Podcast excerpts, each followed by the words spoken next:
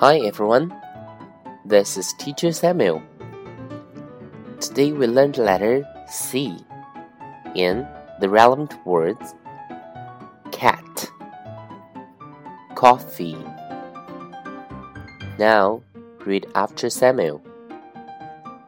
C C C K K K C C C Cat Cat Coffee Coffee Now we're going to do the TPR dance. Are you ready? We'll do the TPR from letter C. Cat. Coffee.